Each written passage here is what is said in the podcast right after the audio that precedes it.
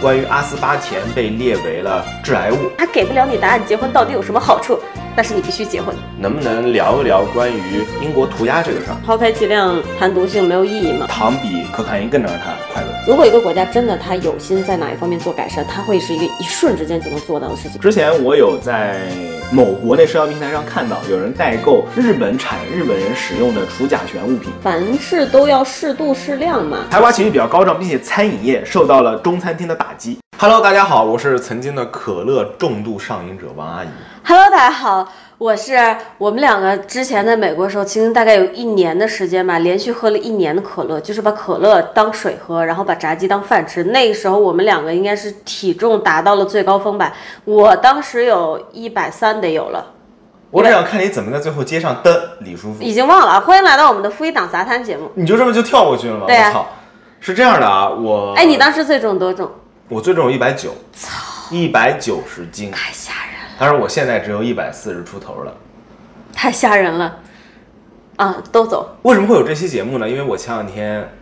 其实我的消息是非常滞后的，我前两天才看到关于阿斯巴甜被列为了致癌物，这算滞后吗？吗？为什么叫滞后啊？因为好像这个新闻很早就出来了，啊啊啊所以说我的消息比较滞后。嗯，我已经不怎么关注这方面了。就是说它被列为致癌物质了，现在。对，然后呢，就看到了各种各样的社交媒体上，大家都在晒自己的亲朋好友，以及主要是家里长辈啊，开始叨逼叨自己。我跟你说，你那个什么无糖可乐，你少喝，那是致癌物啊！哦，怎样我怎我样对我们喝了一年的就是无糖可乐，因为我们两个不敢喝可乐，但结果还是胖的要死你。知道吗？这让我觉得非常有趣，非常非常有趣，因为我之前是有了解过关于致癌物的分类的，而阿斯巴甜被分类为的这一类致癌物呢，它甚至不是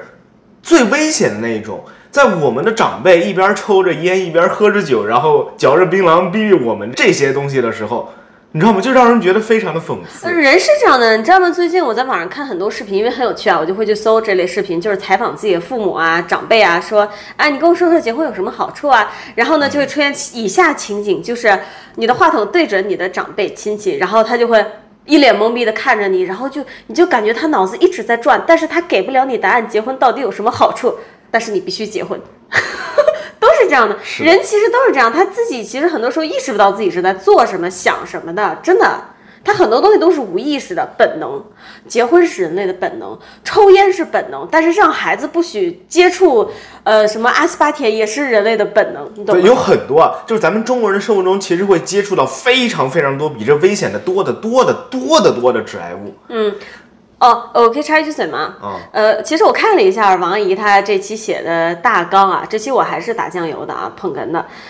我发现她的大纲那天她让我补充，我发现我都不会补充，原因是她写的东西我都不知道是什么，所以啊是我、这样的吗对，所以我觉得这期对于我们的听众朋友来说应该会很有趣的。我觉得大部分人可能是跟我一样，因为不关注嘛，嗯，所以可能就不太了解你说的这些东西。反正我看跟天书一样，实话说因。为实际上对我来说，我知道的也是一半一半，有一半是我已经知道的，另外一半呢是我在整理这一大纲的时候，其实我本来没有准备把这个做一期节目的，我单嗯纯是看到了这个，然后我自己因为曾经也可乐上瘾对，我也对经历了从蔗糖，然后精制糖到代糖到现在无糖这么一个过程。然后我自己就很感兴趣，我就去搜了呀，发现哇，真的好有趣啊！哇，你的生活好好复杂呀！我的生活好像就是从炸鸡变成了拉面， 在我的世界就是这样啊，所以我觉得，嗯，我们这期首先会非常努力的用非常通俗易懂的方式给大家。就是我们一起来讨论这些事情，当然它肯定要通俗易懂，不然连我都听不懂。实嗯，话说，嗯对，所以我们今天的要聊的内容呢，首先是聊一聊糖这个东西，然后呢再聊一聊所谓的致癌物，以及在节目的最后我会分享一下吧，作为一个普通的家庭厨子，怎么在我日常的烹饪中尽量避免高糖高盐这些吧。话说，其实你之前不是出过一期健身的吗？嗯，呃，王阿姨之前出过一期关于科学简单的健身方法的节目，如果大家有兴趣，可以去翻翻我们过往节目的目录啊，那期还蛮有趣的，而且很简单易懂。我想凡尔赛一下，你要凡尔赛啥？我我为什么不关注你关注的这些什么健身方法呀，什么糖啊，哪个安全哪个不安全，哪个健康哪个不健康啊？啊因为首先我并动不起腿啊，我没有办法运动， 反向凡尔赛。对你，你没办法运动，然后你反正也不做饭，所以你当然不需要关注这些，对吧？ 但我想说，就是我从美国来日本以后，我也没有运动嘛，也没有像你一样我就瘦了。原因是我是能管住嘴的。我是比如说我在美国快乐的喝了一年可乐，我到日本说不喝我就能一口不喝的。其实你也差不多哈，嗯，但是你体重基数比我大一点，还是要健身的。是的，所以我只干了这一件事儿，我就是在可控范围内停了所有的甜食，嗯而且还不是百分之百停，想吃的时候还会吃，只是不过量的吃，体重就下来了，几乎什么都没做。嗯，对，因为实际上哈，想要减肥，就想要让自己瘦下来，在完全不运动的前提下，也是同样可以做到的。嗯，只要控制饮食就可以的。对，而且我不是节食那种不健康式的节食减肥，我真的只是，比如说今天我想吃这口糖了，它吃不吃无所谓，我就不吃它，就这么简单。其实关于运动健身，我觉得还可以再开一期节嗯目，再聊一聊。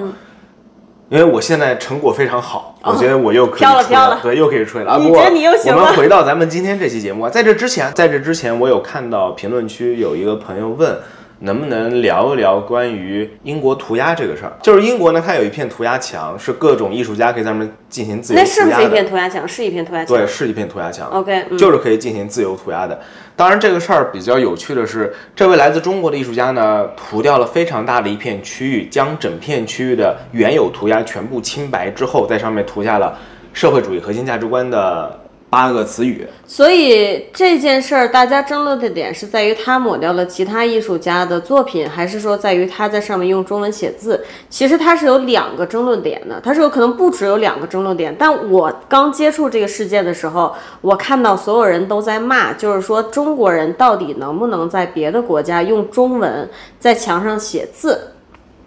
我觉得这完全是 OK 的，它其实有很多我觉得层完全完全完全是 OK。但这个问题最主要的其实展现出了他对其他文化的完全不尊重吧。就它其实有很多层。首先，你可不可以在一片涂鸦墙上用中文涂鸦？我觉得它是可能的，完全可以可不可以涂社会主义核心价值观？也是我觉完得全它可以的因为它是个人的对选择，完全可以对，你要尊重个人选择。但你可不可以把别人的作品抹掉再涂？这其实是最大问题。其实我说的前两条能不能在涂鸦墙上涂鸦，这个其实都没有讨论价值，我觉得。对，其实都无所谓，但因为网这上本来确就是实一个很自由的行为。对，但网上确实也有人会因为这个都能打起来。我不清楚，但是我其实并不是特别想评论这个事情，因为这个还是稍微有点敏感的。我只是单纯的分享一个我在维基百科上我有搜这个事件，然后底下有转载，在维基百科上有转载一篇评论，嗯，这个评论我觉得说的很有趣。以下以下是这个评论者的发言，不是我王阿姨的发言哦。评论者的发言说：“不得不说，我认为这个作品非常成功，它真的就像他的策划人所说的那样，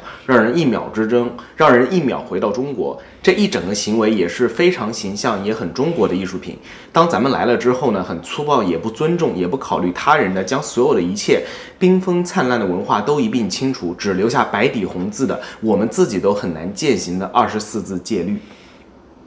我觉得其实说到这儿就可以了，因为他最终的矛盾点也就是在抹掉别人，对然后是的建立自己。当然，很多人的关注点是在抹掉了一些另外一位艺术家他所画的已故歌手吧，还是还是有名人，还是名人的头像，他把这些东西也抹掉了嘛，然后补上了核心价值观。但是呢，涂鸦的原作者表示很惋惜、很悲伤，但是本来这就是自由创作地带，他自己也表示了我不是那么在意。但对如果他自己也这么表示了，我觉得我们也没有必要去过分的对，苛刻的对待这个中国的原作者。是不是之前还提到说，这个中国的这个艺术家，他还有去到那个涂鸦的原作者家去拜访，然后跟他说我不是很喜是欢在你的作网品。络上拜访，我不清楚啊而且是不是作家本人我也不清楚，所以说我不太想对他表示评论，因为这一切都是在网上发布的行为，很多人爆料出来的东西到底是真是假，言论到底是真是假，咱们都不知道。那就是不说刚才我说什么互相拜访这件事儿，就说其实他这个我们已知的内容本身，刚才聊的这一部分，它最有趣的一点就是它引出了对于尊重这个话题的讨论。你看到它有很多点都涉及到尊重，比如说我覆盖掉你的作品，画我的东西，这里面你尊重不尊重对方的作品？但是同时它又体现了一个就是个人意志嘛，我要插入另外一个不同的观点，因为按照这名作者他自己所描述的，他就是要嘲讽所谓的自由主义。因为涂鸦墙是自由的，所以我涂掉你们作品，再写上这个就是自由的行为。嗯，对，我说的就是他是尊重他人和追求个人自由之间产生了冲突。我刚才对没说完对，，嗯，反正这个事情真的很有意思，我还我还不知道应该怎么说，我我只是觉得它真的很有意思。这就是我为什么一点都不想评价这个事情。你很难从，你很难评价它，就是很难评价。能评价它，只不过 会很费很大的篇幅。对，那我所以当然说实话，对我来说我是完全不想评价的，我完全不想评价这个，因为很简单，你把它也涂掉就好了，就很简单的一个事情，没有什么好评价的。当然，这个事情后来的后续就是国内看不到的了。嗯，它是有后续的。嗯，那后续是本来就像我说，它是一片很自由的涂鸦墙。当这名中国的创作者写上社会主义核心价值观之后，人家就开始疯狂的二次创作了。比如说，在某些词语前面添上一个“不”字，添上一个“没有”，或者写上一些比较敏感的事件发生的日期，写上一些咱们国内可能不是特别了解的，但事实上发生过的事件，嗯嗯，这些都经历过大量的二次创作，也导致这个事件在发生之后很快国内就搜不到了。我觉得这很好，我支持一切自由自我的行为。当然也挺有趣的，因为这名作者很快就是自己公开表示啊，我没有受到政治迫害。哦，哦， 反正这个事情就说到这儿吧。对其实我们也提供了很多它发生以后的这些具体的后续的发展。如果其实我觉得说到这儿，大家应该有自己的想法的，就已经有自己的想法了，也不需要我们过多评论了。 嗯，我觉得就是我还是觉得这个事儿其实是一个挺它是很有趣的一件事情，我觉得它应该发生，我觉得它发生的很好。啊，不要这样说评论，就像我刚才引申那个评论，我觉得那个评论就非常对，非常中肯了，嗯非常非常非常中肯。当然，这个作者想表达的也就是这么个意思，他想表达就是这么个意思。他的行为在我眼里，跟当时西方世界爆发的那个一口气枪杀了很多政府高管小孩的那个事儿，那不知道，好像好几年啊你前不知道了，那个事儿好像知道，好像知就道，好多是年就前。是他觉得这帮自由主义很傻逼，所以我把你们全杀了。你们不是禁止死刑吗？有种你别给我判死刑，结果真没给他判死刑，就跟这个事儿一样。他本质上就一模一样的一个事嗯就情。很行为艺术。我是这样想的，其实这个中国艺术家他的作品和行为的动机，我不是特别 care。我就是觉得，无论你出于什么动机，你的行为引发出来的讨论让我觉得很有趣就够了。 OK，那这个事儿就聊到这儿。还哎回回到池塘吧，哦，其实远超我想聊的，我本来只想说一说它是个什么事儿，以及啊、后续发生了什么。OK，那我们回来聊糖吧。啊、糖这个东西，你觉得它有让你上瘾吗？你觉得你在当年喝可乐的时候，你有没有对它上瘾？我喝可乐的时候，无疑是非常快乐的，但我没有办法告诉你我对糖上瘾，我可能只是倾向于吃糖。就像有的人他几天不吃辣的，他很难受；我只是几天不吃甜的很难受。每个人体质不一样，然后刚好比如说我们日语课上有一个妹子，她是完全不吃糖的，她吃糖会浑身难受，所以我认为它不是一个。客观上来讲，会让所有人上瘾的东西，它但是只你是刚一个刚自口味然的的回偏答好。中，你自然的回答中回答到了一个非常对就有是趣的点，对就就是是它会让你觉得快乐。对我的口味偏好就是它会让我快乐，但也会有人吃糖不会快乐，那你可以理解为它让你上瘾了。也不是好像无所谓，啊好吧随便你承认不承认。你感到快乐是因为你大脑分泌的多巴胺，它跟所有毒品的作用原理是一模一样的。好吧，好吧，嗯，那我上瘾了，我对甜品上瘾。对，它们是一模一样的。嗯，这里面就有个非常好玩的东西。我在搜索资料的时候发现，零八年的时候有那么一个叫 Bart Hobel 的一个研究团队，嗯，他这个科哪学国家的？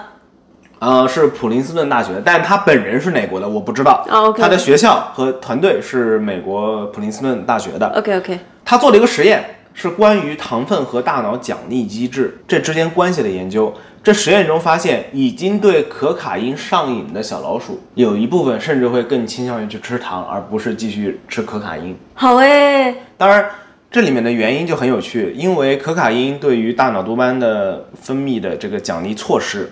和糖分是差不多的，它们都是通过你吃糖之后，然后分泌多巴胺，让你获得奖励，让你觉得爽、觉得快乐，来鼓励你多吃这个东西。嗯，这是人体的机制那，为什么他会去选糖不选说奶？明糖比可卡因更能让他快乐，就这么简单。可以让啊他 大脑分泌更多多巴胺，让他啊这感是到更多简单的奖励，道理就非常简单，很简单，很简单。嗯当然，这只是对于老鼠而已，对于人类来说，暂时还是不确定的。嗯，并且糖也是一个很高能量的食物补充源嘛，对，咱们也都需要吃糖来补充能量。你真要说糖它就是毒品，那肯定也是不对的，只不过是它同样具有上瘾性。嗯嗯，那作为一个曾经的肥宅快乐水重度上瘾者，我觉得小老鼠做的对，但它就是它上瘾以后对人的影响没有那么大吧？对，没有那么真的大没有那么大。对，不过呢，就是根据现在的世界卫生组织给出的建议哈，因为咱们吃的糖不仅仅是我们所以为的那些糖，我们以为的那些是所谓的添加糖，比如说很精致的糖，像白糖啊，然后喝的饮料、甜水里面的果糖啊，这些这些是添加的。但咱们吃的，比如说米饭，它最后也是会分解代谢成糖对，的。水果自己也带对糖，，所以这个关于世界卫生组织所提议的每人每天的糖分摄入量，我后面要说的这个数字，它指的是添加糖。啊，就是除了正常天然食物以外，咱们摄入的各种各样的糖分。现代科技所带来的工业精制糖，它的杀伤力可比那些食物中分解出来的葡萄糖要大多了。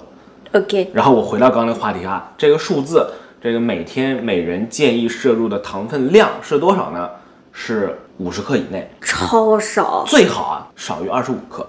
其实就是你一天不吃零食就好了，你就正常吃饭。我觉得是不是这个意你思？是不用管饭的，它只是其他食物中摄入的。我知道，但因为它这个量很少，对，所以基本上我觉得它甚至可以考虑不计，因为一瓶可乐就超了吧，是的，对吧？对。所以理论来讲，就是如果你很简单粗暴的去理解它，就是你最好就不要吃零食了，你就正常吃饭就好了。不要吃零食，不要吃无锡小笼包，不要吃红烧排骨，不要吃糖醋排 骨这类。哎，话说那我又有一个问题嗯了，就是说像你刚才列举的这些吃起来很甜的食物，它确实是做的时候要加很多糖，是吗？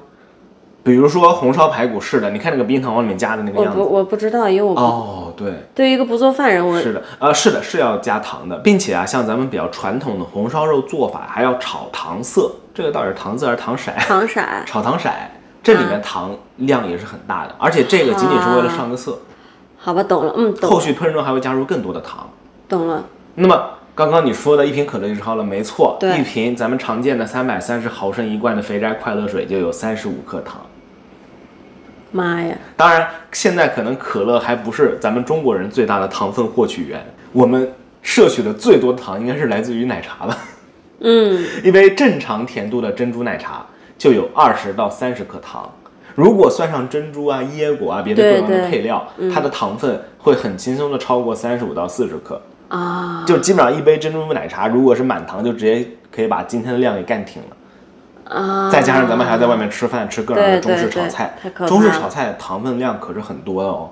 但这个不是说很极端的告诉大家，我们今天起就停奶茶、停可乐，不是这个意思。像我刚才说的，其实我也会控糖，但是也不是那么严格的在控。我前一阵子回国也是该吃吃，该喝喝，其实人并没有胖，嗯，其实不要感到焦虑啊，因为听到我后面说到致癌物，就会发现，哇操，原来我们生活中有这么多致癌物啊，那个糖啊什么的，简直是太健康了，哎，问题一就点儿都活不着大。活着就完事儿了啊。但科普还是要科普的，对，要科普的，要科普的哈。还有后面一个就是我之前也不是特别清楚，然后这次搜集资料才发现的。相比于啊，咱们家的白糖这些东西啊，奶茶和可乐这样的甜水儿，它真正的威胁其实不在于很甜很甜，而是因为它里面添加糖的种类是果糖，嗯，是用的果糖糖浆这个东西。这玩意儿最早是上个世纪六七十年代，美国开始大量使用玉米生产所谓的高果糖玉米糖浆。嗯这玩意儿呢，甜度非常的高，然后成本也很低，就很快就是深入到了饮料品工业里面，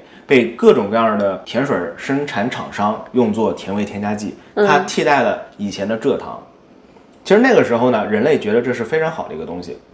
只不过是还没有发现它的危害。事实上，果糖的危害到今天为止都没办法被彻底的。果糖本身有危害吗？还是说只是只要你控量就可以呢？事实上，只要控量就可以，因因为为不就像是它的名字所说的，嗯它是大量存在于自然界里，对，因为不是那句话怎么说的，就是抛开剂量，谈毒性都是耍流氓。对，对，没错。嗯，但是呢，就是因为人类现在研究出了高度浓缩的果糖糖浆，无法让抛开剂量。对，只不过是因为现在工业化生产出的高浓度的果糖糖浆，让人类达到了以前正常吃水果远远无法达到的果糖摄入量。嗯嗯，那么简单的说一说，为什么这玩意儿对人体能够造成威胁？不就因为量大吗？不是的，少吃就完了呗。是它们的代谢方式完全不一样，啊，完全不一样。果糖和蔗糖的代谢方式不对一样完全不同，果糖是在肝脏里代谢的。啊。说白了，这就是为什么现代人脂肪肝这么多的原因。那蔗糖是蔗糖是代谢为葡萄糖，葡萄糖是不在肝脏中代谢的，只有果糖大分子是在肝脏里代谢的，我操，它会在肝脏中被代谢为脂肪。我感觉我化学老师很快就要冲过来打我了。呃，这个我也不清楚啊，我也只是在维基百科上搜索的，没怪我更不清楚。这是我说的吧谷歌化学老师教给我的东西。嗯嗯，它可以被迅速的转化为脂肪，从而导致肝脏上的脂肪积累。嗯嗯，当然，这个并不代表人就不能吃水果了，因为那就像肯定我之不是啊前所说的，你吃水果想要摄入这么大量的果糖是很困难的。真正的高速摄入还是来源于喝进去的各种甜水儿，比如说奶茶呀，然后可乐啊这些。嗯嗯嗯，当然，就是因为人们发现了各种各样的糖分的问题，果糖的问题也发现了，人们才开始研究各种各样的代糖。啊啊，其实人类已经迎来送往过各种各样的代糖产品了。我自己印象中，我见过的就有木糖醇，咱们小时候有见过很多吧？小时候上初中那会儿吧，特别流行木糖醇口香糖。对，呃，木糖醇，然后糖精，糖精应该是第一代代糖，还有阿斯巴甜，这些嗯都是很常见的。其实现在更常见的就是阿斯巴甜了。没我也没是没概念，我觉得我的生活里好像只有白砂糖。因为你可能啊，不是你也喝，你就喝那个健怡可乐，Diet Coke，健怡可乐现在用的是什么应糖该就是阿斯巴甜。啊？但是这玩意儿在不同国家的规限是不一样的，限制是不同的。现在阿斯巴甜既然被定义为一个致癌物了，那么以后还会不会用阿斯巴甜就不一定了。不过，不过我在搜索的过程中发现，当今社会就在今天，全世界存在不知道多少种代糖。哦，它们都是可以引起人类的味觉对甜味的反应，但是呢，产生很少的热量或者几乎不产生热量的化学物质，用这种东西来代替糖。好有趣啊。对，它们怎么被使用，依旧就跟我之前提到的果糖糖浆一样，最便宜的就是卖的最好的。阿斯巴甜就是因为比较便宜，然后它的甜度又非常的高，它的甜度是蔗糖的两百倍。只不过是因为在众多的代糖中，阿斯巴甜现在被运用的很广泛，所以大家开始关注它，然后把它推上了舆论的风口浪尖儿。我可以这样理解吗？我觉得你可以这么理解。当然啊，美利坚人民有非常多的关于代糖的阴谋论。啊，美利坚人民来了，有大量的网民认为这都是糖业公司的阴谋，嗯，美国人老喜欢阴谋论了，因为笑死。确实这个东西是一个工业产品，嗯，你自然而然可以用各种各样的阴谋论来说啊，这个东西它对人体是有危害的，它不是纯天然存在的。比如说阿斯巴甜，这是个工业产品，嗯那我们就可以给它冠上一个致癌物的一个标签，那么人们就不消费它了。嗯，好吧，嗯，没关系，我不是很 care 你，啊啊，这个你接着给我们科普。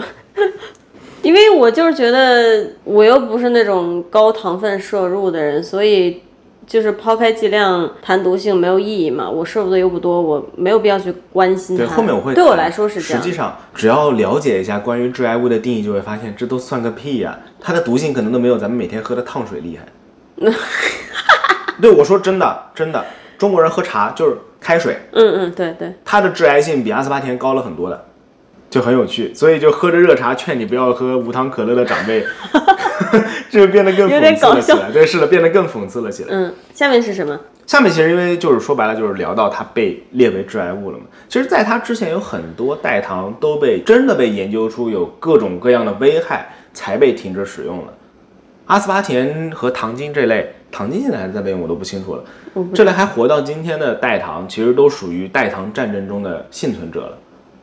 就像我刚刚说的，有无数的工业产品，有无数的化学产品都能引起咱们口腔对于糖的那种反应，让你觉得甜。嗯嗯，但很多都由于研究的不足，饮料生产商都不怎么敢用它们。这么一说，其实美国的所有餐厅的桌子上，包括咖啡馆的桌子上，因为你喝咖啡什么的要喝茶要加糖嘛，一般都会备有一个小盒儿，里面装着三到四种糖包，它是以不同颜色出现的。白色呢就是最普通的糖。然后它还会有黄色、粉色和蓝色三种。我们刚才去搜了一下，因为我发现我爸他在去餐厅吃饭啊、喝一些冰茶什么时候，他会特意加那种带颜色的小包装。我以前没有认真研究过它是什么。我们刚才一查，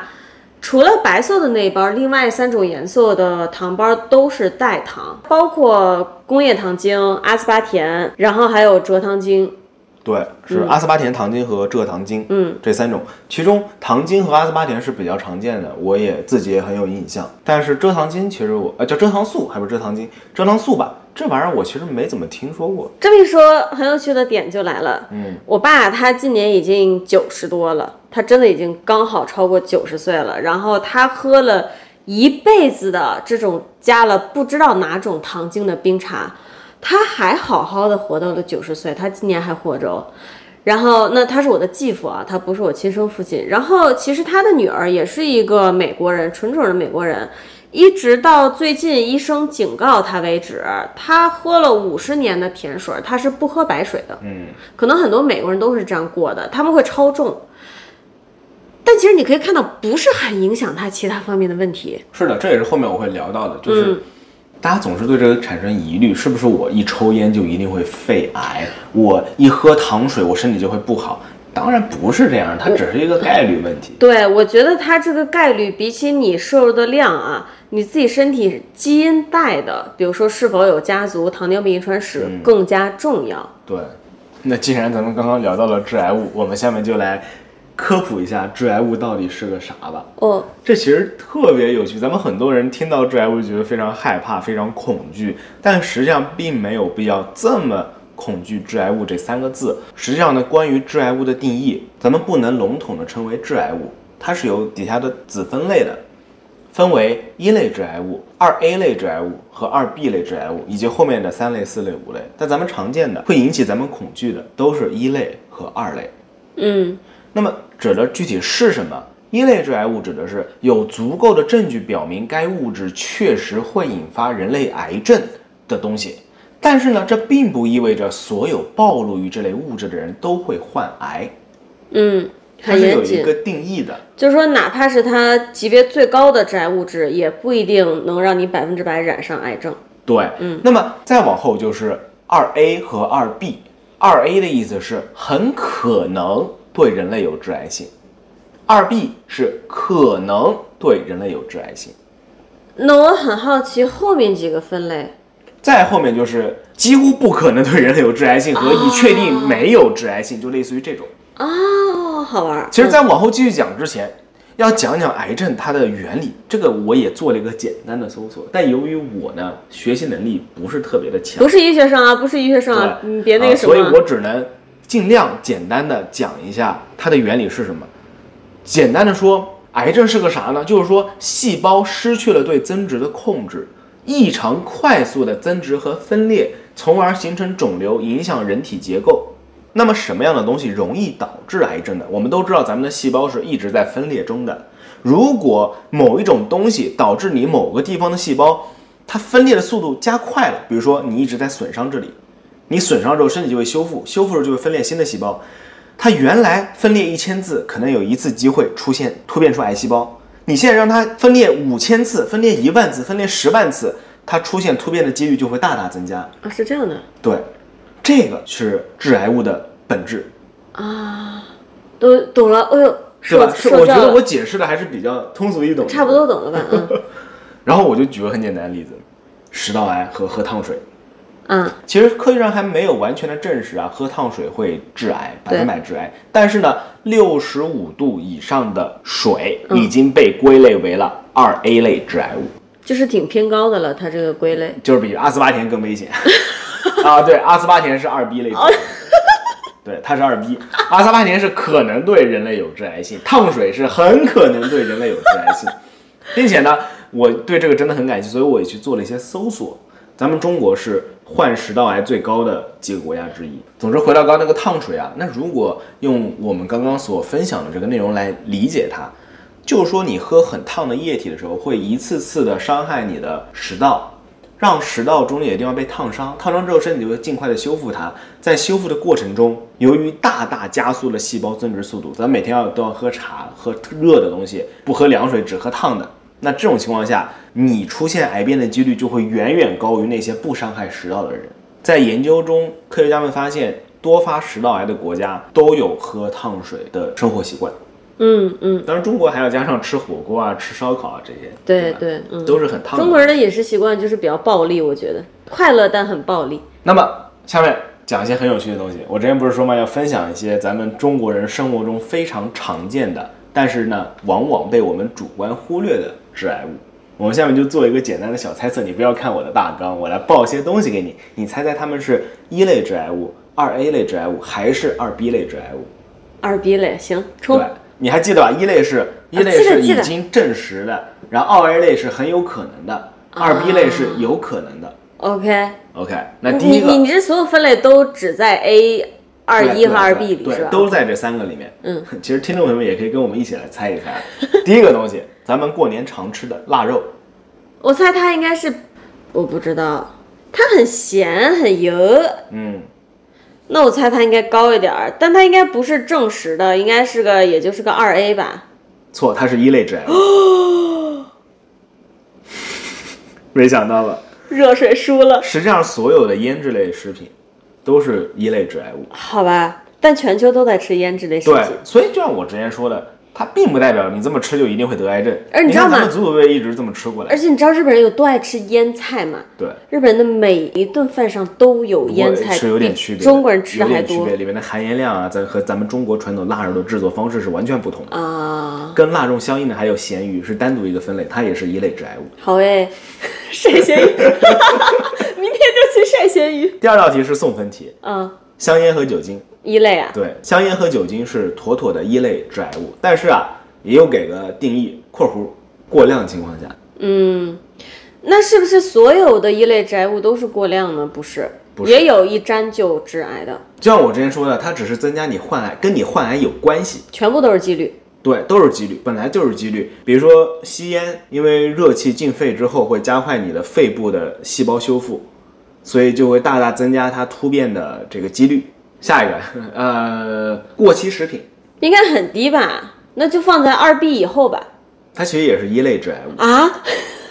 但是啊，也是有定义的，指的是霉变，就发生霉变的食品。啊，我考虑的是那种才过期一两天的东西。当然还有一个咱们生活中很容易忽视的东西，咱们经常发现，比如面包，它有一个边角上面发霉了，把嗯这个地方撕掉，然后就觉得可以继续吃了，这是其实不可以的，不可以的，因为很多是你肉眼不可见的。当发现霉菌的时候，很有可能整个面包上都已经覆盖霉菌了。哦这同样适用于其他各种各样的所有食品，最好就是不要吃。下一个烧烤我知道这很高，嗯二 A 吧，也是一类致癌物，也是一类啊也是一类致癌物，很有趣吧？ 但是实际上就是烧烤中致癌的并不是并不是肉啊，嗯嗯，实际上烧烤中致癌的是它的，比如说油啊跟明火接触的时候，在高温下油脂被燃烧后，有可能会生成一些化学分子，这么比喵的吗？对，挺比喵的，这玩意儿是致癌物的。啊，明火烧烤，微妙，对，很微妙吧？嗯，下一个雾霾，那就很高呗，一类吧。对，也是一类致癌物。这么一说，国内最近好像你感觉不知不觉它就治理好了呢，对算估计是算好是了治理对嗯好了。现在天真的比咱们小时候看好多了。啊，我跟你讲，呃，有点岔话题哈。我有一年在杭州的时候，当时我真的突然意识到，以前天空不都雾蒙蒙的吗？我一直以为这个如果要是天空好，需要停止排放之后，然后过那么一年、两年、三年、对四对年，我也要是我以为要过很久，天空才能回来到原本的蓝色。嗯，结果那一段时间是杭州开 G 二零峰会吧，反正就是开某种国际会议，然后排放就全停了，就等了一天，天瞬间蓝天白云，特别牛逼。实际上只要一减排，只要一停，天就会蓝，就会好起来。不过事实上有的事情是这样的，我可以感叹一下吗？嗯，就是时间这个东西，它真的会让我们产生一些幻觉。你对时间的把握其实是很怪的。嗯，然后我下面要举一个更怪的例子，就是我们节目上也经常说，日本这个国家它的规则制定的也比较完善，法律也比较完善，执行的也比较好什么的，它是一个已经很文明、很开化的一个国家了。但是其实我到日本以后，最近也就说一年吧，已经看到过两次那种很老的六十岁以上的爷爷在街边尿尿了。我当时其实第一个反应就是，日本它的进步真的就是短短的可能二三十年间的事情，它会给你一种它已经进步了很久的感觉，但其实可能不是。对，那些素质很差的人，他都还活着哎。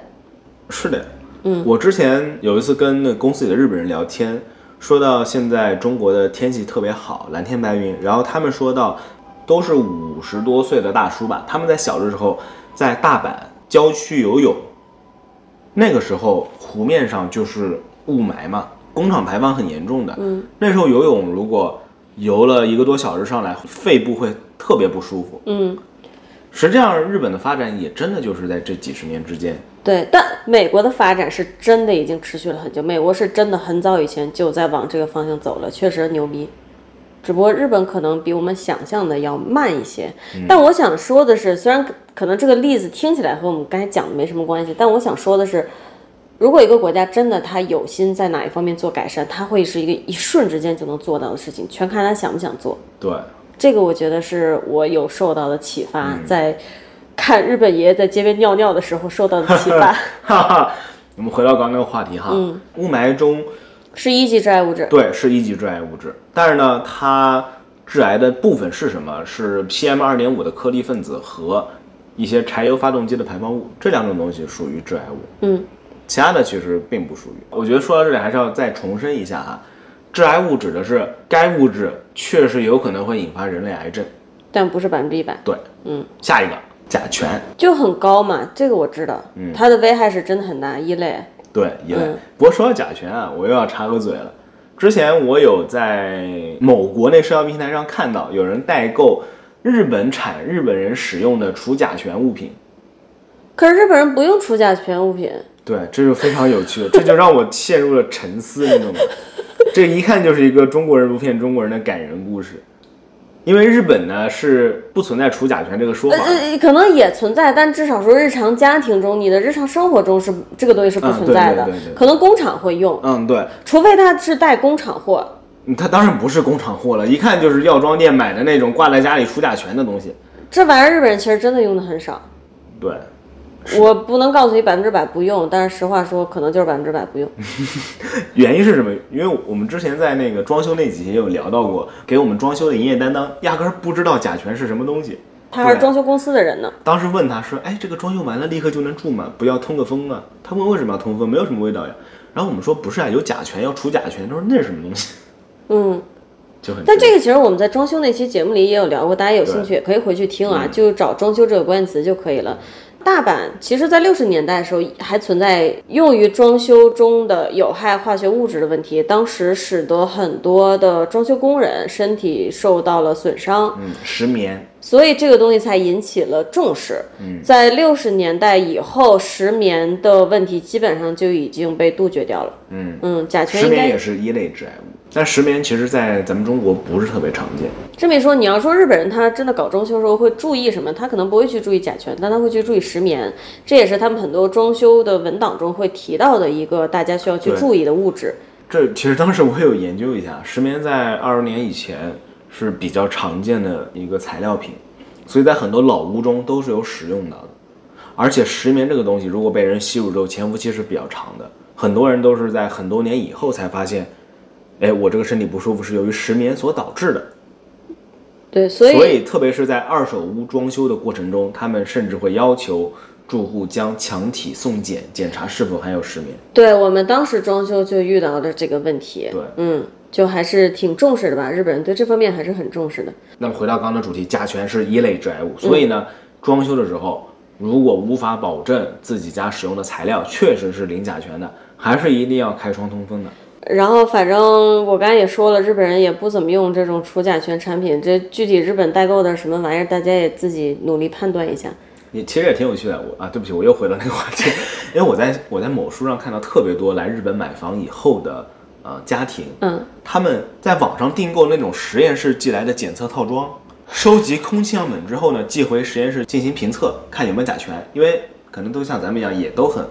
真的很担心嘛。对，在我觉得国内中国大家人都都说摆甲脱醛不甲了醛对于甲醛的恐惧。我我甚至们怀疑两这个种，实验室是不是中国人开的。我不知道，但是确实，我跟王阿姨当时装修也会很努力的在这方面做功课。但是你说到这个，我要说了。昨天啊，也是在某书上刷帖，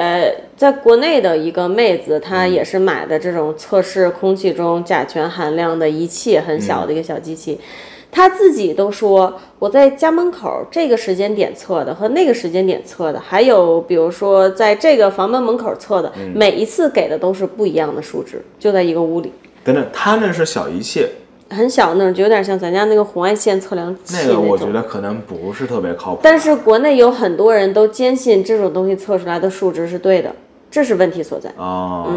我觉得只能做参考吧。参考都不能做。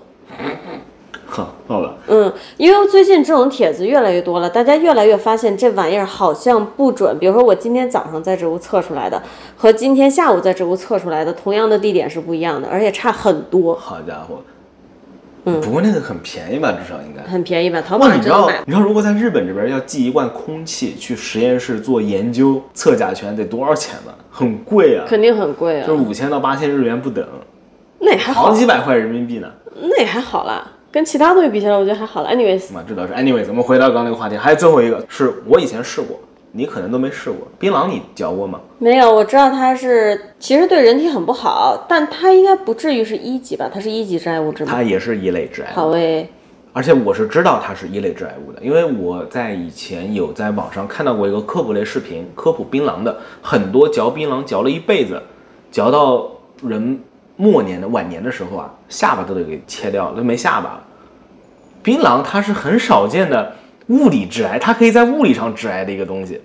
很有趣，因为你要一直嚼它、嚼它、嚼它、嚼它，所以很经常嚼槟榔的人，这边的咀嚼肌会非常的发达，会导致这里面容易发生癌变。哈，咀嚼肌癌变，就得把这里给切掉。下巴后面那块就是大家用力咬紧咬紧牙关，会发现有块肌肉会崩出来，很硬的那块肌肉，这里会容易发生癌变，因为你上瘾之后一直嚼嚼嚼嚼嚼嚼嚼嚼我嚼，好疑惑。最后它就会有可能出问题。而且它上瘾应该比糖上瘾还严重吧？我感觉其实我以前也嚼过，但是完全没发现它好嚼在哪里。好吧，嗯可能就是它不像尼古丁嘛，尼古丁可能给人的刺激更强烈一点，嗯，它是潜移默化的那种，应该是的。不懂，我也没没吃过。好，刚刚的这个测验题结束了，大家会发现，实际上在咱们的生活中有好多东西都是极强的致癌物。不如说，其实呃像我这种不关注的人都知道，你刚才说的那些基本都是致癌物，只不过不知道它是几级。对，只不过大家可能没想到，他们居然比阿斯巴甜要屌这么多。嗯，当然还是要说那句老话，抛开剂量谈毒性，都是耍流氓。想想咱们周围有多少人喝热茶，然后吃火锅，那就一定会得食道癌吗？当然不是喽，嗯，对吧？对。还有咸鱼、腊肉、小烧烤，而我觉得它其实是一个很简单易懂的道理，凡事都要适度适量嘛。对。这哪怕我们不是在谈什么致癌不致癌的，然后另外一个呢，我觉得也是我在准备这期节目的时候，突然间想到的一个点哈，为什么咱们老是觉得人类步入现代社会之后，是现代的科技发展和工业产物让人类更容易患癌症了？我突然意识到，可能不一定是这样的，有没有一种可能是以前的人类压根儿活不到癌症来袭呢？也有这种说法啊。嗯，也有这种说法，但现在确实年轻人得癌症的也越来越多了。嗯，这倒也是哈。这个呢，其实就跟咱们说到这些致癌物绝对是有关系的。对让人呢在二十多岁的时候经历了古代人可能到八十岁对才对能遭遇的这么多的细胞突变，让癌症更早的来临了。那么我们再回到我们一开始聊的这个话题哈，关于阿斯巴甜被定义为致癌物这个事情。嗯，当然，如果真的想要健康，肯定只喝白开水是最好的。不是啊，身体需要糖分啊，糖分是一种能量啊。对，你的糖分可以从你日常生活中的各种菜肴和食物中摄取。啊，你的意思就是不啊、碰、添加糖，添加糖，嗯嗯说错嗯了，嗯添加糖哈。你的意思就是不碰添加糖呗？对，嗯，但是能做到吗？呃，关键是没有必要啊，就是对啊，没有必是要、啊，没有必要。人不快乐也会短命的。所以实际上，当长辈们说起就是，哎呀，这个代糖不好，阿斯巴甜不好，少喝无糖可乐吧。你这时候就应该跟他说，你也少喝白开水，少喝烫水，因为烫水可比这个风险更高。那可是二 A，阿斯巴甜还只是个二 B。但我们都知道说这种话是没用的，对你就说这左种耳朵话进右耳朵出，说是是的是是，我已经停了奶茶了就行了。说这种话就是收获一个，你还敢顶嘴？ 啊，其实说着，我突然又想另外一个很有趣的东西，也是在搜这个玩意儿的过程中，我突然之间想到，我觉得这个跟咱们今天话题也特别对。怎么了？小跑一个题，MSG 味精，味精的故事特别有趣。其实现在反而是很多中国人都觉得味精对身体不好了，我觉这样得，这样这样我我觉得它更像是现在已经没有人在关注味精这个问题了，是至少十年之前关注度很嗯高，大家都在说它对身体不好。哈，那你呢？你是对味精持怎样一种态度？我也不做饭，自己首先并不存在我选不选择今天放味精的情我况。干嘛要问你呢？真的是其次就是我去饭馆吃饭，我管你放什么，我去就是为了口味好，我要嗯为了健康，我就不来这家饭馆了，对不对？你可以看到我对于这个话题是没有什么想法的，我就是好吃就完事儿了。好，那那就我来逼逼就完了。而且而且最重要的一点，其实我刚才说的很清楚，就是我并不认为我一个礼拜下几趟馆子，或者一个月下几趟馆子，吃一些致癌物质能把我怎么样？啊，首先味精它不是致癌物质，嗯，它是一种人的身体中也能合成的，在大自然中也是广泛存在的一个东西，它也是属于被提取出来浓缩以后的一种调味品。嗯，但是味精这个东西让我觉得真的很有趣的那是，之前为什么大家都说它不好？对，这个就是很有趣的东西了。关于它的争议啊，它起源自美国，啊、佐料起源自日本。那我们就先讲味精的起源吧。是美国和他弟弟的故事。味精最早最早啊，是一个日本化学家从海带中提取出来的。嗯他喝海带汤时候觉得这玩意儿真鲜呀、真好喝呀、到底什么能让它这么鲜呢？然后他也觉得这个味道好像又不是酸甜苦辣咸中的任何一种。这整个故事都好日本，它居然是从海带里出来对的，，笑说死！哎，这么一说，再给你科普一个冷知识啊，辣并不是一种味觉，啊，是的，嗯是一种痛觉。嗯，辣是真的让每个人都成为抖 M 的，对所以就是你吃辣的人都是抖痛并 M 快乐着，对，嗯是的。然后呢，这个人就从海带中提取出了这个玩意儿，叫谷氨酸钠，然后将它命名为味之素，嗯，这就是味精，然后呢，美国味精美国人又来了，对，是美国人来的。其实这里面也是，就我之前不是说美国人老喜欢搞阴谋论了，这里面也充满了阴谋论。他这个事件的爆发是在一九六零年代，美国的一个叫《新英格兰医学杂志》的一个期刊中，这个杂志是比较权威的一本跟医学相关的各种科普类啊，然后研究类的一个杂志。嗯他收到了一封读者来信，这个读者来信呢，描述了一种叫做中餐厅综合症的症候群，主要的症状包括头痛、脸部麻木、心跳加速症状。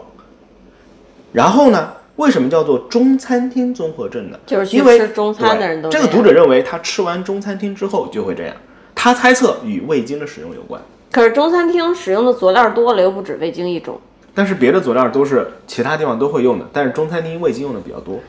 不会啊，比如说美国人炒菜就不用醋吧，黑醋、白醋回家。所以说很难跟你录节目。你这么一说，我又得去搜个十分我就钟。觉得他们都很不严谨，你知道吗？你先说吧，但人家已经做出期刊了，肯定是严谨的。我不提问了，你说吧。但问题就是它不严谨，问题就是因为它不严谨。首先，像我刚刚说，这是一篇读者来信，所以说就是，如果读者都像我一样，他们期刊都不用做了，但是你没有把你自己带入当时的美国人，当时在美国人排华的这个情绪最高涨的时排候华情绪比较高涨，并且餐饮业受到了中餐厅的打 击。当然，懂了这些都是阴谋论，到今天为止都没有人能解释是谁投的这封信。哎呦，为什么所有人都忽略了这个事实？所有人都忽略了收到这封信之后，所有的科学研究都无法证明味精与他描述这些症状有直接关系。对，因为大家都被情绪裹挟，大家都觉得啊，中餐厅占领美国市场了，我一定要搞掉中餐厅。那他出了这个期刊，我一定要努力引用它，告诉大家中餐厅都是坏的，中国人使用的佐料都是坏的，对，如果所有人类都像你这样，这种事儿就不会发生了。就是被情绪裹挟嘛。嗯，对，是的，当时发生了连锁反应，一方面是人们开始排斥中餐厅，另外一方面是中餐厅自己开始与味精割席，表示我们店不使用味精。也只能这样了，不然呢？对，就是因为这个原因，MSG 被妖魔化了。你只能用魔法打败魔法，没办法。当然，这后面还有很好玩的都市传说。我试着去搜了这个事情，但是暂时还没有证据可以证明这是事实。都市传说说什么呢？说原本这封读者来信是来源于两个人在打赌，他们赌这么一个权威杂志会不会登载一篇完全胡扯淡、没有任何科学依据的文章。它就很像你会做的事情，这些全是人类观察、社会实验然。后他们就发了这封信，结果真的被登载了，还造成了后面这么多轩然大波。他们还给这个杂志写了无数封信去澄清、去解释，但是燃并卵。这里面漏洞实在太多了。首先，难道大家读了这篇文章，或者大家听到这种关于味精的这种风评以后，不会先去优先查它是哪个国家的佐料吗？是的，然后日本网民就表示很愤怒，说我们日本人天天吃味精，然后他妈的吃成了全世界最长寿的国家。这个故事真的从头到尾都搞笑的不行，就是你看这一群完全靠情绪思考的人，把一件事情搞得越来越大。就这里当然可能不乏用它来做文章的聪明人，但我认为大部分人肯定就是被情绪裹挟了。然其实后我举个不太恰当又很恰当的例子，如果我今天在国内一篇什么特别大的杂志上发表一个说黑人就是先天性缺陷，大家都会明信，天你就火了，大家都会信，大家信的真真儿的。但其实不是这样的呀。是的呀，但是大家就是会信啊，嗯嗯甚至不用我说，可能大家现在也心里在这么想，你知道吗？嗯，就就蛮搞笑，这件事情蛮搞笑的。也就是说，最终结论是，确实味精到底有没有危害，到今天都没有被证实，是不是啊？呃，这个是被证实的，没有危害。笑死！这个确实是被证实的， 只要你不把味精像我们刚刚说的吃糖那样往嘴里灌，我就算把味精像吃糖一样往嘴里灌，反正它不是致癌物。有趣。为什么？为什么？但这个因为谣传当时在国内传了很久，对，因为就像我之前说，的，味精它广泛存在于自然界的各种食物中，谷氨酸钠这个东西，比如说番茄、对，因为它本身就是从鱼类海带提取出来的嘛。番茄、鱼类、海带这些，你的身体内自然也能合成，它本身就是存在的。其实我只是想知道一件事儿，就是说，在他这个《新英格兰医学杂志》发表这篇文章以后，有没有人真的去研究并证实这个东西是无害的？确实是有人研究并证实了无害，是吗？是这样的，科学上无法完美的证实它是无害的，你能证实的只是它没有必然联系，可以理解吗？啊有有很其多实研这就究，够了，其实这就够了。因为对，这就是够了。因为当时他提出的是会造成头痛、脸部麻木、心跳加速，于是人们就研究大量食用味精是否会造成头痛、脸部麻木和心跳加速，证明不会造成这三种症状，但是然并卵，是懂了这么个懂了意思懂了，可以 get 到吗？懂了，科学是很严谨的，你无法说是的， 因为像咱们说的，比如说我每天狂炫一吨味精，我人会怎样？肯定会脱水而死啊！但你能证明你是说就是味精对人体有害吗？不能吧。所以呢，现在科学上说的是，在正常剂量下，味精是安全无害的。懂了，哇，这个说起来真的好困难，一个不小心就会不科学。是的。那科学严谨一点，我觉得就很好。我只是说，其实你刚才跟我描述完，我就觉得它有很大的漏洞。漏洞特别它多，不只有一个中国人常用但美国人不常用的调料，还有比如说醋，其实它还有很多其他东西，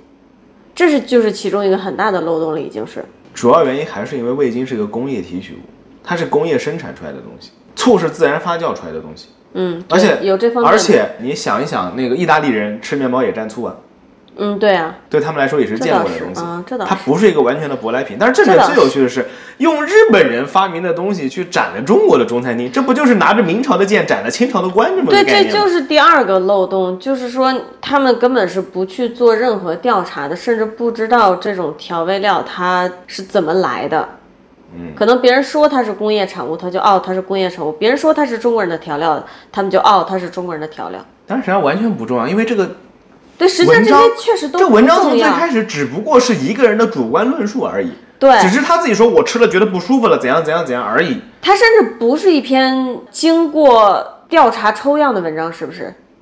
它甚至他不就是一个人，他描述就是我去吃了这个，我觉得都怎样能怎样。传开。对啊，所以我说我举个他他甚至不是说在美国的一条中华街上采访了一百多个人，不问是出来大家都会头疼，然后浑身发麻。他甚至不是这这样一篇文章，所以它说，你想象一下，我它的漏洞太你想象一下，我今天在网上发一个帖子，我说我呃跟一个黑人男朋友谈恋爱了。现在国内有很多这样的帖子嘛，就说我假如我是个女孩子，我发一个帖子说我跟一个黑人男朋友谈恋爱了，然后呢他不要我了，结果我还患了艾滋病，他还怎样？然后我再给他加个结论，我觉得这些都是因为他是黑人，他肯定是大脑发育不完全，他也肯定是就是天然容易感染艾滋病。只要天时地利人和，这篇帖子就会火，然后大家都会认为黑人都是那样的。你都不需要天时地利人和。这个帖子在当下的中国是必火的。对，就就是这个意思嘛。当社会大众都已经聚集好了对一个群体的恶意之后，你只要扇一把风，点一把火，立对刻它就烧起来了。对，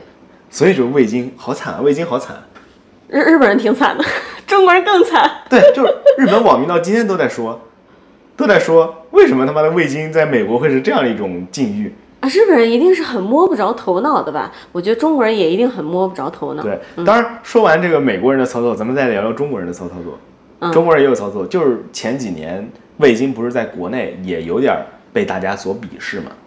应该就是美国受美国影响吧？美国那是那多少年以前了？那啊，五六好十吧，年好以吧前，嗯了。嗯嗯。比较有趣的是，然后人们开始使用鸡精来替代味精，这让我觉得啊，对十分对对，有我我记得，这个在我是个小学生的时候，我就已经很好奇了，为什么会有鸡精和味精这两种东西？我那个时候就去搜因为罗。味道不一样，鸡精是用鸡汤浓缩出来的吧？简单说，我那时候知道味精是一种提取物，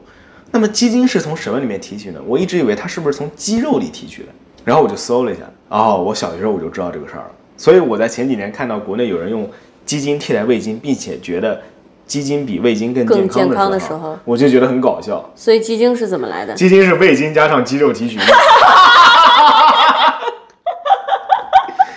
简单的说，简单的说，大部分鸡精都是缝合怪，是用大量的味精加上鸡肉的提取物，加上盐啊、糖啊，然后一些调味料啊。哦，但我并不是说嘲笑不知道这些知识的人，因为你像我一个不做饭、不 care 的人，我也没有这些知识储备。但我只是觉得咱们做了这么多期节目，我很想传达一点，就是大家可以不用盲目的听信吧。对，回到刚刚那个鸡精和味精啊，来自王阿姨的小提示。虽然说鸡精也是由味精组成的，它也含有很多味精，但是呢，由于鸡精里还会额外的添加一些别的添加剂，嗯，除了鸡肉提取物之外，还会添加盐和其他的一些食品添加剂。在这种情况下，很容易导致鸡精里面的钠含量超标，因为本身味精就是谷氨酸钠，盐是氯化钠，会导致钠超标。这个呢，对于有心血管疾病或者本身血压比较高的人群来说，反而是不太好的。哦，所以硬要这么说的话，味精应该比鸡精更健康。哎，怎么说呢？反正这个话题就老搞笑的，实际上我觉得，嗯不，过反正只要不超量使用，正常饮食做饭都没有什么问题。那么最后关于味精这个问题，我来收个尾吧，因为这个味精其实属于跑题的话题。为什么我刚刚也说了，味精是健康的，是安全的，但是我自己却不不是那么喜欢用味精？答案很简单，因为味精吃多了会把你舌头干嘛的。其实这个就是一个由奢入俭难的问题。哦一直吃很鲜的东西，吃多了以后，你可能简单调味的菜品，你吃上就会觉得不好吃了，没什么味道了。好吧，这也是为什么经常在外面饭店吃饭，觉得每个菜都特别好吃，特别好吃。结果一回来自己做，按他同样的做法，你就觉得好像不太给劲。是因为人家有明火大火，那是一个原因，当然给的料很足也是另外一个原因。为什么说以前的御膳放到今天人们吃觉得啊就这？因为以前人们要熬一锅汤调那个腥味出来要熬个一天，现在只要一勺味精丢进去，啪就有了，这是真正的原因。人的舌头在被这么鲜、这么鲜美的味道干麻了以后，可能就回不去了。你那个麻不是物理上的麻，而是精神上的麻。对对对，啊，懂了懂了懂了。就是你经历过穷奢极欲的生活，再让你回去过粗布麻衣，你就不行了，啊，就是这个原因。懂了懂了但是呢，懂了我又懒，我很多烹调方式，特别是我们家常做的西餐的烹调方式，其实调味是很简单的，都是吃的食材的原本的味道，就是吃点西红柿的味道。然后香料的味道、芝士的味道，它们其实都很淡的，没有那么强的鲜味。但如果一直吃中餐，味精加这么多，把自己干麻了以后，你回去再吃那些，会觉得索然无味。可能会有一点吧，我不知道，我我吃东西不挑， 就是我们之前做那个炖菜嘛，它很简单的，但是我嗯它第一挺好口吃吃的上去我就知道，如果让我家人吃，也会觉得一点味道都没有，那像那一点味种道炖都菜，没你有会加味精、鸡精这些东西什么吗？都不会加，只会加一点盐，只有盐。花椒大料不加吗？呃，有月桂叶，好有趣。嗯，不有趣。其实我对做饭程序没有兴趣， 是我看你很认真的转了半天，想要说点什么，然后说不出来的样子，很真实。没有兴趣。嗯，吃挺好吃的。嗯，嗯，总之我们把味精这个话题先截掉，我们回到我们刚刚的主题。其实主题也讲完了，我想说的其实就是这些了。那既然刚刚聊了一下为什么我用味精用的少，那么最后也总结一下吧。对于我这么一个很普通的家庭厨师来说，怎么在日常生活中的烹饪里面哈，尽量让它变得健康。首先我要说，我们只是普通家庭，我们我不是我们，因为只有我做饭， 我也没有那么多花里胡哨的呃技巧。比起那些劝大家什么都不能吃的网红来说，我觉得我的建议可能更有参考性一点。因为说实话，我在某书上经常能看到那些网红，今天说这个不能吃，明天说那个不能吃，就是同一个网红，你翻他的历史记录，能看到他今天说米饭不能吃，明天说面条不能吃，我懂，如果你按照他的来做，你就要饿死对，了。就什么都不能吃，没有任何的意义，对吧？我给大家一些很简单粗暴也容易实施的建议。首先，购买更多的原型食物，避免精加工食品。什么叫原型食物？就很简单，你能看到这它，你就知道它原来是什么样的。比如说一块鸡肉，它还带着纹理、带着皮呢；一块牛肉，它很明显是一块牛肉，而不是那种已经切成片的，然后腌制好、泡好的，加了好多酱的、调味好的，避嗯免精加工食品。然后多元化，就是吃的时候不要，比如说有些人他完全不吃碳水，就是有的人完全不吃肉，就是比起选择我避开哪些食品，不如选择我均衡的摄对入对对所有食品。因为就像咱们之前说的，对，有的东西它确实它是致癌物，我没记错的话，红肉也算是致癌物，我特意做红肉、就是所有的红色的肉，瘦肉、对，各种肉，精瘦肉。对对对，啊、它也是致癌物呢。但是人类这么几千年、几万年来都是吃过来的呀。所以，与其说我完全避开某一种东西我不吃，不如我均衡的什么都摄入。你反正摄入的量也不会那么多，你也不要一直都只吃一样东西，可能也会出问题。就是说，你要有碳水，要有蛋白质，也要有脂肪，要有绿叶菜、内脏和深海鱼这些也也不能少。那既然说到内脏和深海鱼，我就要说啊，能用食物补充的就不要吃补品。哦，我见过不少朋友，就是吃饭吃一点点，然后瓶瓶罐罐一大堆，但是这些真的没有任何必要去用补品去补充的。比如说深海鱼，只要一个礼拜能吃一次，你每天鱼油钱就完全可以省下来了，它这个量是是 OK 的，足够的。像咱们家这种吃法，其实你也不用补充鱼油了，嗯，我不吃，我不吃那罐儿，永远没有人吃，我得先啊把它吃掉。那因为我们家 这我们家那罐鱼油本来是买来给猫吃的，然后猫不吃，只能人吃。 然后另外一个呢是跟前面的原型食物有关系的，尽量用比较简单的烹饪方法。嗯，就是做一个天然的懒人是比较有利于吃的更健康的。你只会选择那些很方便的烹饪方法，我想多了，我会去买一包方便面，然后下锅煮的。你这个属于更懒的人了，嗯就不属于咱们这个，对吧？哦，好吧，用简单的烹饪方法，然后你也能避免添加过多的调味料吧，也能更好的吃出这个食物食材本身的味道。嗯，这跟之前我说的避免精加工是一个道理。你避免购买已经精加工完了的食品，也避免自己去精加工买来的食品。那我作为一个老吃精加工食品的人，我是不是不配在这期发表感想啊？没有，你正餐吃的都不是精加工食品啊。对，因为你会做饭，但是其实你知道，你不在的时候，我的生活状态是非常的，就是至少我的饮食质量是很差的，我就是顿顿方便面吧。能力越大，责任越大。如果你没有这个能力，你也不用想这些东西，不用考虑这么多的。对，吧我也觉得是。那如果如果没有这个能力，那当然活下去最重要了。吃方便也比不吃饭要好呀，对吧？呃，反正我觉得作为一个对饮食特别没有要求，而且没有能力达标的我这种人来说，在不给自己精神压力的情况下，尽量吃的健康。你如果已经没有办法了，只能顿顿吃泡面，至少你不要天天想着啊，我这一顿吃泡面我又要得癌了，至少不要这样子吧。啊、对我刚刚忘了说了，有个首要条件，我说的这些是如果你有能力，你也愿意在家里做饭，嗯，你想要改善自己的饮食，对你可以去用这些比较简单的方法。但是如果你吃这么吃会不开心，如果你用力的去做了，做出来也只能是普通的白人饭，吃了肯定不会开心。那我还挺喜欢白人饭，啊我还是挺这样开心的。对，我的你不在的时候，我的饮食组成就是泡面和白人饭，啊啊，是这 样的。傻了吧？开心最重要。总之还是那句话，就是开心最重要，开嗯心最重要。我觉得也是。如果现在为止到今天为止是一个从来不进厨房的人，那听了这些建议，也就完全可以就是左耳朵进右耳朵出，我也觉得没有是任何关系。我就这样做了，然后被打断了，我还有最后一点，对不起。前面一二三四五都说完了，还有一点，然后不知道为什么拖到这儿了。回到刚刚那个话题，关于如何简单的控制饮食，如果（括弧）如果自己做饭的话（括弧完了），怎么吃吃什么的。最后一点，避免下饭菜这样的概念，这是一个咱们中国人很常见的。比如说有米饭，那么我做一个很下饭的菜，尽量哦，去是这个意避免思，样你指的观念不是那个瓶儿装的咸菜的那个下饭菜，啊对，，最常见的就是瓶装咸菜，有米饭，然后买一罐瓶装咸菜，就着咸菜吃饭。这不就是我的日常嘛？避免就着某一个东西吃饭的概念，避免这样的思维，我觉得可以很好的帮助人们在很快的时间内吃得更健康，那如果我不这样，我怎么吃饭呢？把饭也当做一种配菜，把它们全都当做一种菜来吃。你知道为什么要这么做吗？这么做可以让你的菜明显的减糖减盐，我不太懂，我把饭也当做一种，因为如果你把菜一道菜当做是用来下饭的菜，你就会往里面怼好多的调料进去，让它变得很咸，嗯、可以让它就很多很多的饭，它会让你吃掉更多的米饭，吃更少的菜。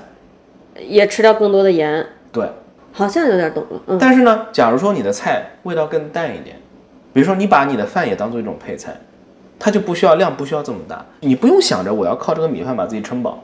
然后这个菜只用来配饭。啊，我你懂了，这样的话，我你可懂了能你的菜，会我懂变得更多，吃到更多的肉，吃更多的蔬菜，米饭也会少一点，了哦，我嗯调料也会轻一点。懂了，你懂不需要我吃一口菜之后咸的不行，我赶紧要扒一口饭，你不用到这种地步，就不要带着我做下饭菜的概念去炒菜。了啊，我懂了。可以很很好的、很快的帮助自己把这个盐量啊，然后调味料的量给调整过来。我刚刚说这些，就是我自己就是这么做的，嗯，就是这么帮助我们吃我们自己家吃的更怎么说呢？我也不知道，更优质一点、更好一点吧。我们自己家每周的菜单什么都有，我基本是无脑买菜的，我看啥买啥，然后回来随机组合。嗯，这样的话可以让我们吃到更多的东西，有没见过的东西，我会买回来吃吃看。看我我们家用的烹饪方式其实就那么几种，但这跟我是社畜也有关系。我没那么多时间去做特别复杂的烹饪方法，嗯嗯我根本没有时间去油炸，这个从天上杜绝了我吃油炸食品的可能性。然后我们家也很少有特别咸的菜，特别少，然后米饭食用量也会少很多。最后一个是跟我没有关系，但是跟你有关系，啊减少正餐以外的糖分摄入。谢 谢。 我们就是对我来说，我自己其实吃糖吃的到现在为止已经是极少了，我是完全符合每天只有二十五克糖以内的。好吧，还是那句话，这只是一个概念，不是说一定要去遵守它，也不是说你遵守了一定好，当然不是的。嗯嗯有是很多人健康生活一辈子，然后嗝儿没了；嗯也有的人就是抽烟喝酒一辈子，活到九十九。怎样的生活态度让自己更开心，对，就去遵循怎样的生活态度就好了。其实我们这期节目想聊的基本上就是这些了。我我没有什么想说，我嗯，我在这方面没有任何天赋，我发现了，你今天特别的 安静如鸡，特别全是我在逼逼。大家也要在日常生活中让自己吃得更开心哦，也不要忘了点赞、订阅、关注、转发咱们的节目。之后可能还会给大家带来你们感兴趣的内容。好，感谢大家的收听，我们下期再见。拜拜。